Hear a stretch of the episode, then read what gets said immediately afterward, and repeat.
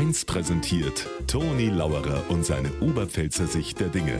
Immer werktags kurz vor 1 im Regionalprogramm für Niederbayern und die Oberpfalz auf Bayern 1.